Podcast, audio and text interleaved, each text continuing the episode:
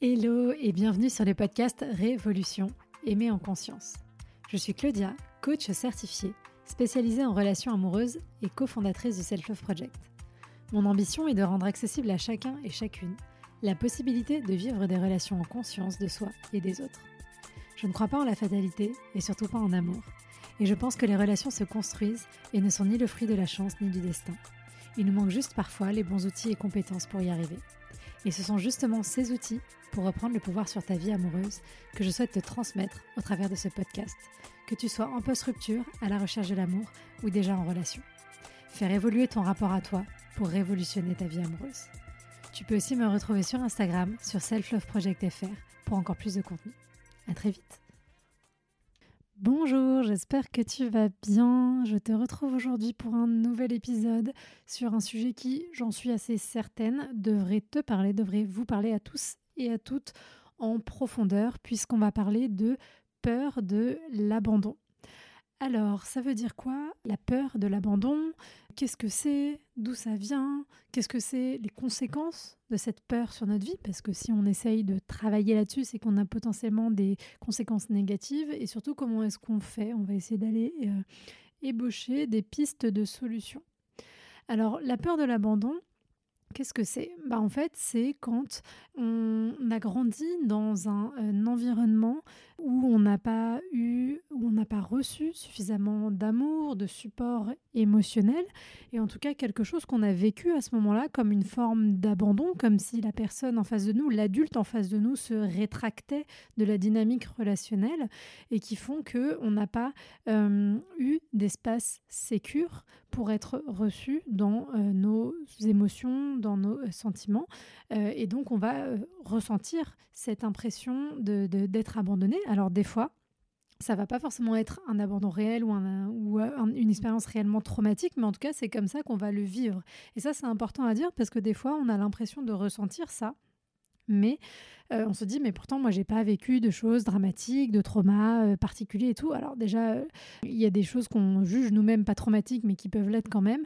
Et puis, des fois, ça vient se loger dans, des petits détails. Donc, ça, c'est un premier, premier point. Et donc, en fait, cette peur de l'abandon, elle nous donne la sensation qu'à tout moment, la personne en face de nous, ça peut être avec nos amis ou évidemment avec nos conjoints, conjointes, que cette personne, elle peut disparaître, nous quitter, qu'en fait on va se voir retirer l'objet de notre amour et l'objet de notre espace de sécurité émotionnelle comme ça du jour au lendemain. Et tout ça, en fait, ça vient créer chez nous des croyances qui sont que je ne suis pas aimable, j'ai toujours été abandonnée, je vais encore l'être, que du coup il y a quelque chose qui va pas chez moi. Parce que si l'autre s'en va, si l'autre me retire son amour, c'est que euh, il y a quelque chose chez moi qui provoque ça. On peut aussi avoir l'impression que le monde qui nous entoure, il n'est pas euh, sécurisant, que on peut pas faire confiance à l'autre parce que faire confiance à l'autre c'est lâcher prise. Et lâcher prise ça veut dire prendre le risque, prendre le risque d'être exposé au rejet de cet amour. Et donc des fois c'est plus facile de rester euh, la défensive, de rester sur la réserve. Donc, comme je disais, j'ai déjà un peu spoil euh, en avance, mais d'où est-ce qu'elle vient cette peur de l'abandon? Ah non, juste avant, ce que je voulais vous dire qui est important, c'est de parler euh, en miroir de la peur du rejet, parce que ces peurs-là sont toutes les deux des peurs racines, c'est des choses qui se renvoient la balle, on peut avoir du mal à savoir si c'est une peur du rejet une peur de l'abandon qu'on a. Pour moi, la différence, c'est que dans l'abandon, l'autre disparaît, entre guillemets, de façon réelle ou de façon, euh, euh, comment dire, euh, dans notre tête, de façon fantasmée, alors que dans le rejet, c'est pas ça. Le, rejet, l'autre, il est là encore physiquement, il est encore là émotionnellement, mais il veut pas de moi. Il montre qu'il veut pas de moi. Vous voyez? Du coup, quand on a cette peur du rejet, et on va faire sûrement un autre épisode du podcast là-dessus, vous me direz ce que vous en pensez, mais quand on a la peur du rejet, on va plutôt avoir l'impression, avoir la conviction que la personne, elle veut pas de nous parce qu'on n'est pas encore à la hauteur, on n'est pas assez pardon, à la hauteur, ou parce que je suis trop pas assez, ce que je suis n'est pas aimable. Donc on en revient un petit peu au même mécanisme derrière, et, mais en tout cas c'est voilà, c'est l'autre nous repousse alors que dans l'abandon, l'autre disparaît. J'espère que du coup, ça vous permet de faire un petit peu la distinction et que ça vous permet un petit peu plus facilement de voir dans quel prisme vous êtes plutôt. Alors vous pouvez avoir les deux, mais souvent il y en a une qui est un peu plus forte que l'autre. Et donc cette peur de l'abandon, donc d'où elle vient? Donc je reprends un petit peu ce que je disais tout à l'heure, c'est que Donc l'enfant, un bébé, un enfant, il a un besoin vital d'un contact humain régulier, d'un contact humain qui va le nourrir d'un point de vue psychique. Il a besoin de tout ça pour se développer. Et ça va au-delà de la satisfaction des besoins primaires qui seraient manger, boire, euh, ce genre de choses. Il y a besoin de lien, besoin de contact.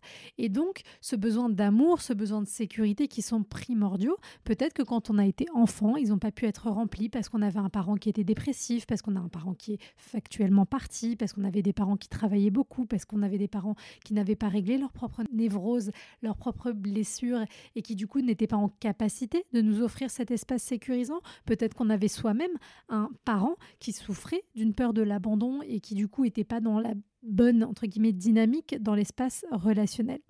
Et donc tout ça, toute cette sensation d'absence finalement, euh, d'absence d'endroit sécurisant, ça s'inscrit en soi, en vous, ça s'inscrit en vous comme une forme de blessure et ça vient euh, bah, se, cristalliser et potentiellement les, des expériences ensuite qui se sont euh, passées on sont venus renforcer cette impression.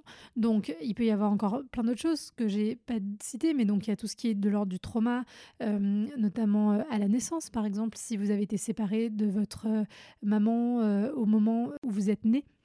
Parce que je sais pas, il y a eu, vous avez été mis en incubateur, parce que vous avez été prématuré, que donc voilà, vous avez été mis en incubateur. Si vous avez, il y a eu une césarienne, ce genre de choses. Ça, ça peut s'inscrire en fait dès cet âge-là, en fait dès votre première minute de vie, comme un événement traumatique. Mais ça peut être des choses qui sont moins vues par les adultes de votre entourage comme des événements traumatiques. Ça peut être par exemple le fait qu'on vous ait mis euh, dans une colonie de vacances l'été et que vous avez eu l'impression que vos parents ils se débarrassaient de vous, par exemple, alors que ce n'était pas du tout le cas. Le fait que on vous ait mis chez vos grands-parents euh, ou chez votre tata pour euh, une nuit et que vous avez vécu ça aussi comme un, abandon, le fait d'avoir été envoyé, je sais pas, à l'internat, d'avoir des parents divorcés, d'avoir un parent absent, donc un parent malade, comme je disais tout à l'heure, euh, un parent qui décède, évidemment. En tout cas, toutes ces choses qui font qu'à un moment donné, ce sentiment, ce besoin de sécurité et ce besoin de contact, il n'a pas été pris en charge. Alors, Évidemment, ça ne veut pas dire que tous les gens qui vivent ça vont s'intégrer euh, dans un dans un dynamique de peur de l'abandon. Peut-être parce que bah, peut-être qu'ils avaient un parent malade, mais que l'autre parent a été très présent ou que le reste du groupe familial a pu prendre le relais et donc offrir un espace sécurisant euh, à l'enfant à ce moment-là, ou que vous êtes allé euh, euh, en pensionnat, mais que vous étiez hyper heureux et que là-bas vous avez trouvé beaucoup de support émotionnel. Donc en fait, ça dépend de comment vous, vivez l'événement et la façon dont vous vivez l'événement est liée donc à votre environnement, mais aussi à votre personnalité, vous et votre niveau de sensibilité en tant qu'individu. Et donc pourquoi est-ce que ça vient s'inscrire aussi fort? Parce que comme je le disais, quand on est bébé, on a besoin de tout ça parce que vous n'êtes pas capable de vous prendre en charge quand vous êtes, enfin, quand on est bébé, on ne peut pas se prendre en charge physiquement, psychiquement, enfin voilà, logistiquement parlant, on est complètement dépendant des adultes qui nous entourent. Et ça, qu'on le veuille ou non, le bébé, il le sent ces choses-là. Donc en fait, on est à la merci des gens qui s'occupent de nous. Et donc, il y a un risque d'abandon physique et symbolique qui est énorme. Et on sait que cet abandon physique et symbolique, le risque pour nous en tant qu'individus, c'est la mort, si on va au bout du truc. Alors après, quand on grandit, quand on devient un petit enfant, un enfant un peu plus grand, un adolescent, le risque d'abandon physique il devient moins grand parce qu'on s'autonomise, on apprend à marcher, on apprend à parler, donc on peut aller chercher à l'extérieur des choses. Mais quand on est dans la première année de vie, les deux premières années de vie, c'est assez complexe. Par contre, l'aspect symbolique de l'abandon, il prend de plus en plus de place c'est cette sensation d'abandon qu'on éprouve quand on est enfant. Ça peut déclencher pas mal de choses chez nous. Ça peut euh, créer des, émotions très intenses qui sont la panique, l'affolement, l'impuissance, l'abattement. Et euh, ça va être, euh, bah, ça va aller s'ancrer vraiment très en profondeur. Alors, un autre cas dont on parle moins, mais dont j'avais entendu parler aussi, c'est que cette problématique autour de la peur de l'abandon, elle peut aussi venir à contrario si on a été dans un environnement très, alors je sais pas si c'est très sécure, mais en tout cas, nos parents se sont beaucoup, beaucoup, beaucoup occupés de nous. Il y a eu un gros investissement euh, émotionnel de leur part, mais peut-être un, investissement qui était un peu anxieux. Un investissement où on nous a pas forcément appris euh, euh, y avait des dangers entre guillemets à l'extérieur. en tout cas, il y a une espèce de surprotection qui fait qu'on a peut-être un peu moins de résilience face à certaines difficultés. Donc ça, ça peut aussi être une possibilité. Et donc, en tout cas, quand on a cette peur euh, de l'abandon, comment est-ce que ça se manifeste chez nous? Ça se manifeste par une sensation de vide, un peu une impression que ce vide, il est là, il existe et que rien ne peut le combler. Et ça, ça peut se manifester dans les relations amoureuses. Par exemple, si ton ou ta partenaire t'envoie des messages, mais tu as l'impression que c'est jamais assez, ou elle te dit je t'aime, mais que c'est jamais assez. Voilà, un peu ce truc de c'est jamais assez. Ça peut être aussi que quand euh, on te quitte, bah, tu vas complètement t'effondrer psychiquement et systématiquement, comme s'il n'y avait pas, tu vois, de, rebond. Euh, de rebond possible, bah, parce qu'en fait, c'est comme s'il n'y avait pas de fond sur lesquels les choses pouvaient rebondir, parce qu'il n'y a pas cette sécurité intérieure. Ça peut être aussi si tu as du mal avec euh, les au revoir, avec les adieux, et que ça provoque chez toi des émotions très fortes, peut-être qu'il y a quelque chose à creuser au niveau de cette peur de l'abandon. Et aussi, évidemment, si tu vois, tu rentres un peu dans une espèce de paranoïa, tu vois, euh, où tu vas analyser, euh, évaluer beaucoup les choses et en fait, tu vas avoir l'impression que chacune de ces choses, c'est un signal d'abandon, alors que, en fait, tout va bien.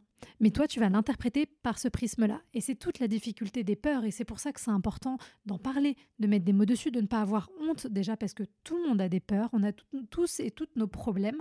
Mais aussi parce que, en fait, les peurs, c'est comme si tu mettais une paire de lunettes de soleil sur euh, ton nez. et que bah, si les verts, ils sont roses, bah, tu vas voir la vie en rose. S'ils sont bleus, tu vas voir en bleu. S'ils sont jaunes, etc., etc.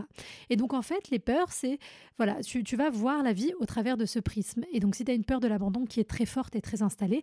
Si ton partenaire ou ta partenaire va boire un verre avec ses potes, tout est normal, hein. il ou elle va rentrer le soir ou en tout cas te donner des nouvelles, il n'y a aucun souci, mais toi tu vas le vivre comme un abandon et tu vas commencer à ressentir ces émotions dont je parlais tout à l'heure, de panique, d'affolement, d'impuissance. Peut-être que tu vas commencer à lui envoyer plein de messages, ce genre de choses, pour essayer de te rassurer.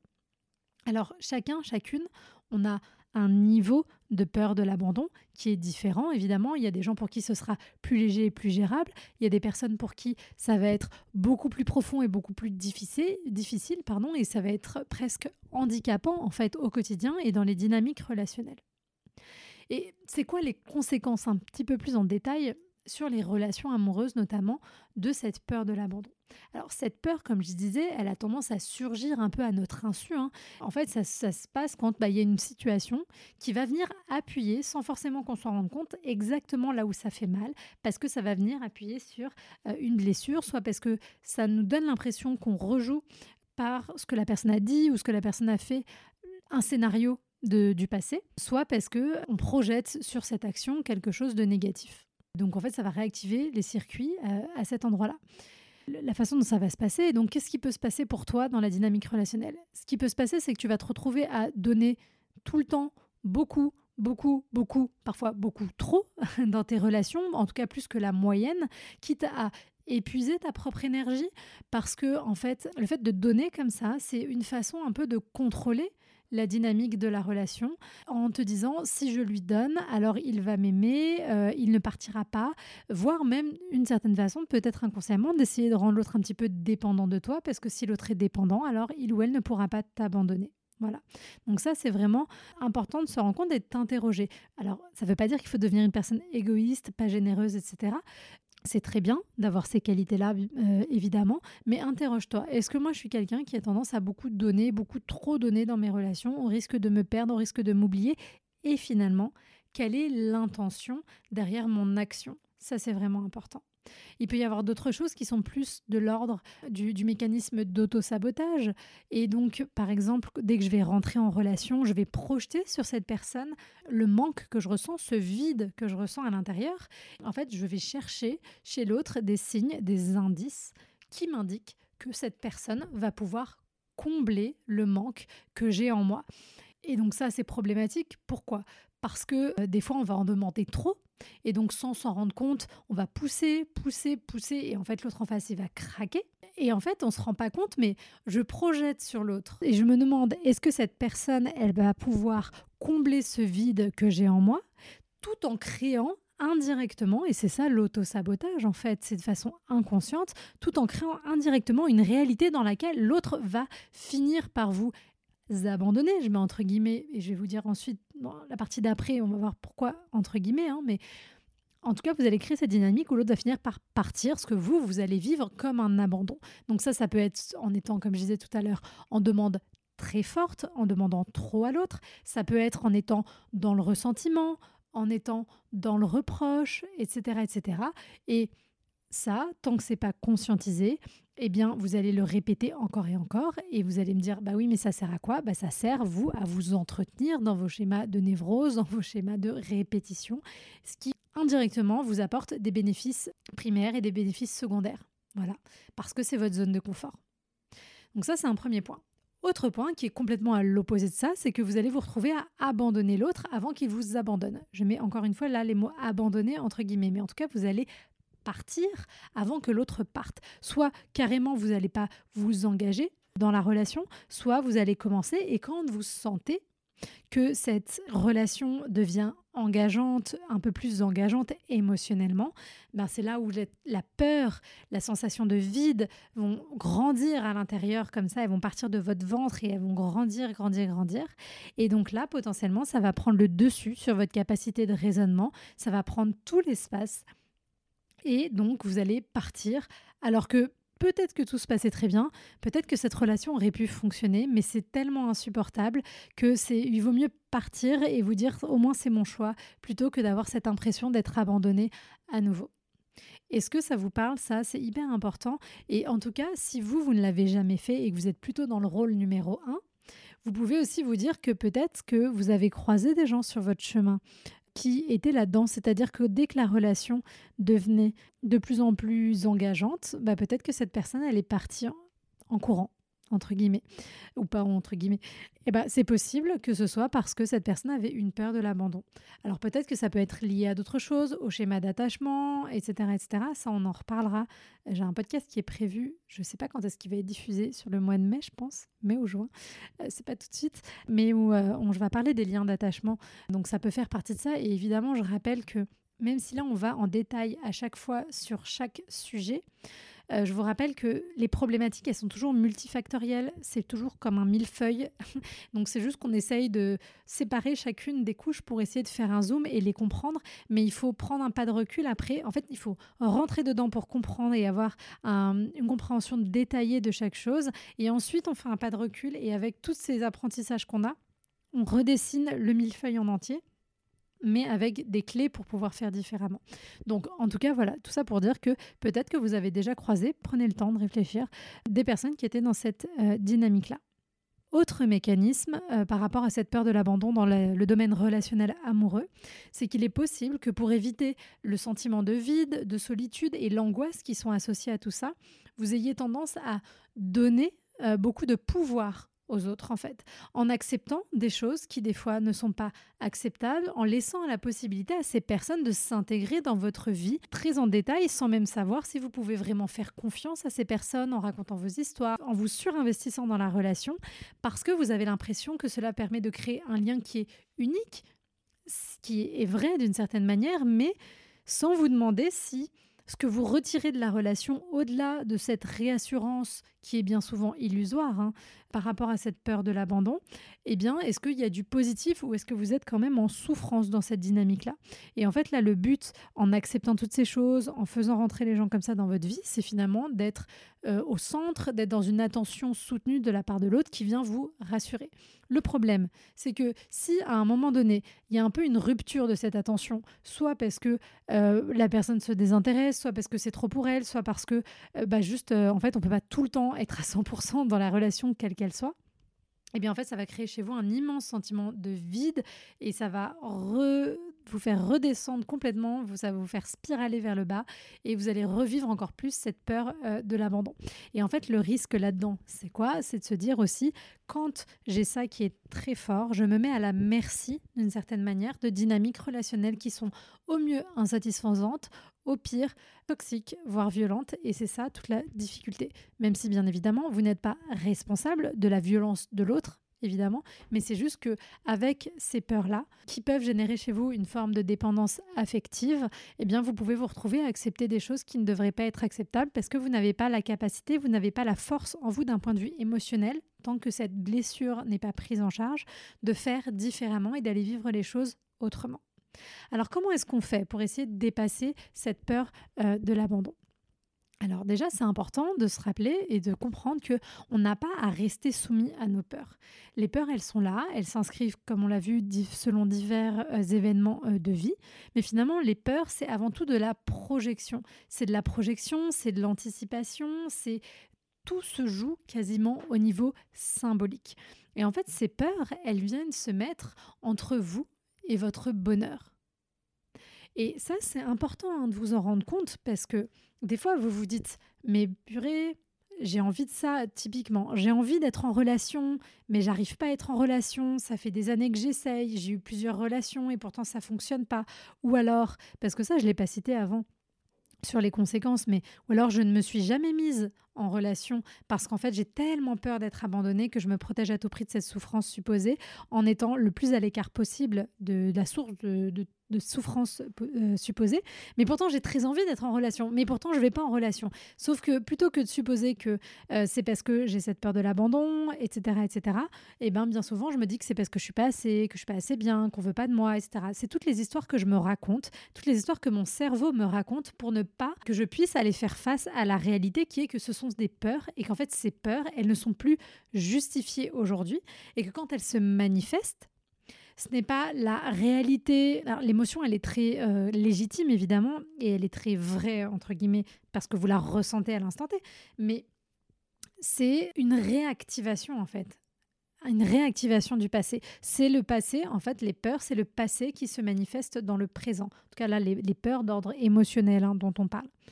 Et ça ne veut pas dire que, encore une fois, c'est n'est pas légitime et qu'il ne faut pas les écouter. Au contraire, mais juste s'en rendre compte pour faire un pas de côté, pour ne pas laisser ces peurs prendre le contrôle, prendre le dessus, parce que comme je disais, comme elles viennent se mettre entre vous et vos désirs, si vous continuez à les laisser prendre le volant de la voiture de votre vie, eh bien, vous n'allez jamais arriver à la destination qui vous intéresse parce que là, vous regardez dans la direction de vos peurs. Moi, c'est ce que j'explique toujours à mes coachés quand la peur est au volant, c'est comme quand vous conduisez. Vous savez, quand on nous apprend à conduire, on nous dit quoi?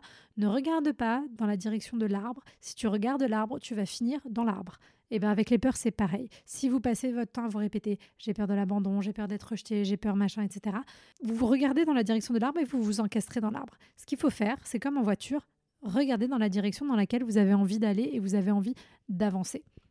Donc, autre point qui est très important concernant cette peur de euh, l'abandon, qui paraît très bête, entre guillemets, dit comme ça, mais pourtant c'est fondamental d'aller inscrire ça au plus profond de vous si vous avez cette peur de l'abandon, c'est qu'aujourd'hui, vous êtes un adulte. Et comme vous êtes un adulte, on ne peut plus vous abandonner. On se rappelle, qu'est-ce qu'on a dit tout à l'heure au début du podcast, quand vous étiez un bébé, vous étiez soumis au bon vouloir de votre entourage parce que vous aviez une dépendance physique et une dépendance psychique à ce que il ou elle était bien euh, en mesure de vous donner. Ce n'est plus le cas aujourd'hui. Ce n'est plus le cas aujourd'hui parce que vous avez les capacités émotionnelles, vous avez les capacités euh, financières, les capacités physiques de vous prendre en charge. Et vous êtes responsable de vous-même psychiquement. Je rappelle que être responsable de soi-même, ça ne veut pas dire que c'est de votre faute si vous ressentez ce que vous ressentez. Ce n'est pas de votre faute si euh, vous avez vécu ce que vous avez vécu, bien évidemment. Par contre, votre responsabilité à vous, c'est de prendre du recul par rapport à ça et d'essayer d'aller chercher des moyens pour sortir de ces dynamiques-là pour vous offrir autre chose parce qu'il n'y a que vous en fait qui pouvez vous offrir autre chose. Et aujourd'hui, bien particulièrement dans la peur de l'abandon, mais dans plein d'autres problématiques, et moi je le vois avec toutes les femmes que j'accompagne, on attend que ce salut, d'une certaine façon, il vienne de l'extérieur.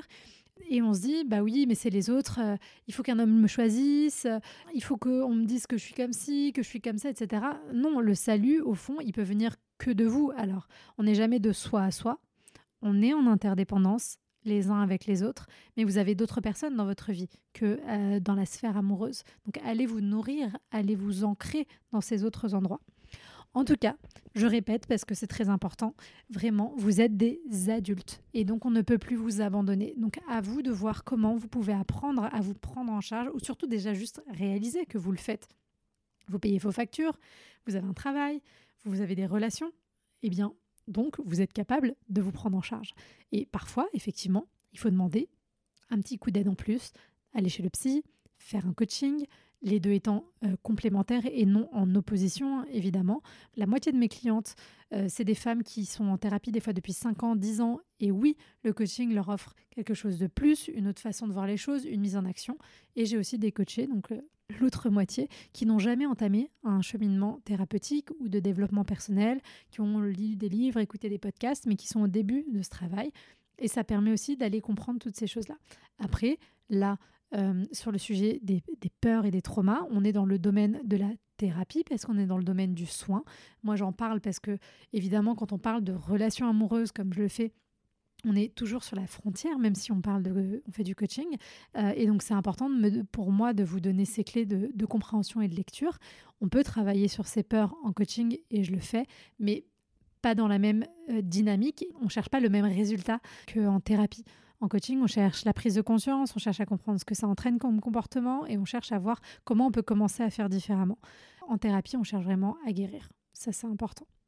Donc, comment on fait pour que ce soit différent? Donc, on comprend qu'on est un adulte et qu'on est responsable de soi. On va en thérapie pour guérir ses traumas et ses blessures si nécessaire.